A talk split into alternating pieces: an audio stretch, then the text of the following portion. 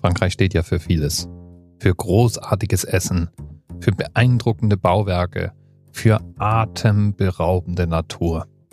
Und dafür, dass es schon immer das Land der superschnellen Züge war.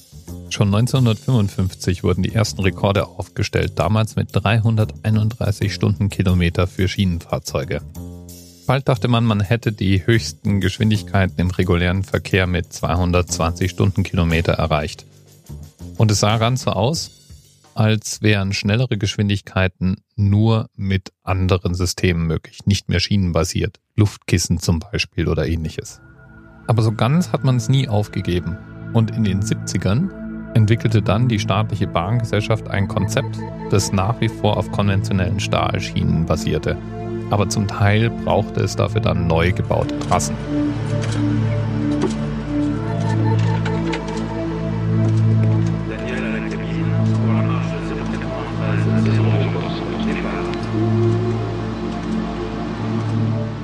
Der Name Très Grand Vitesse, was so viel heißt wie sehr hohe Geschwindigkeit heute bekannt unter der Abkürzung TGV.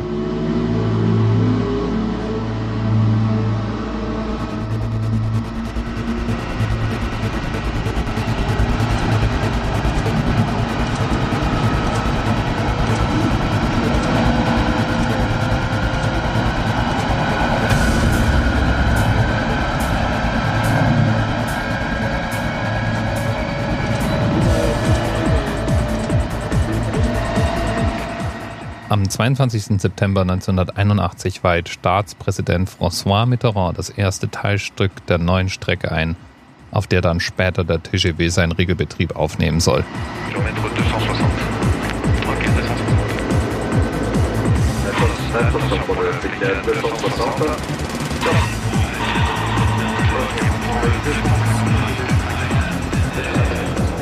Plötzlich gab es Strecken, die nur noch halb so viel Zeit kosteten. Paris-Lyon zum Beispiel von 3 Stunden 55 auf 2 Stunden Fahrzeit.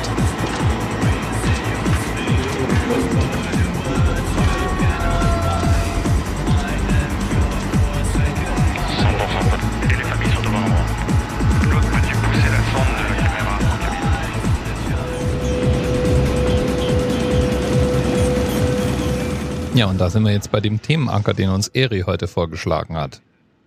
Im Jahr 2007 gab es eine spektakuläre Rekordfahrt, nämlich die schnellste je von einem Schienenfahrzeug erreichte Höchstgeschwindigkeit.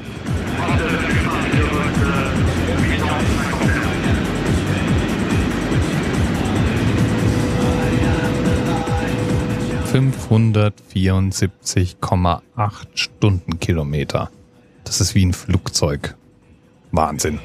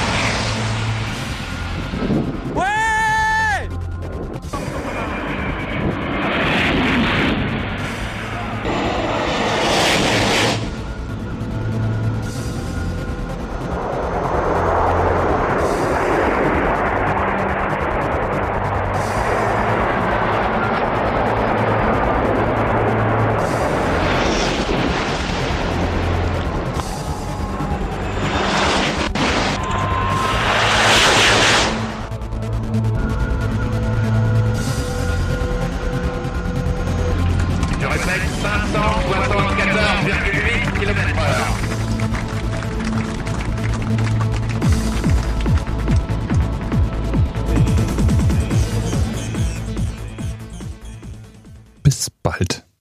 TMRS 10, 9, 8. The experience of 47 individual medical officers. Was hier über die Geheimzahl der Illuminaten steht. Und die 23. Und die 5. Wieso die 5? Die 5 ist die Quersumme von der 23.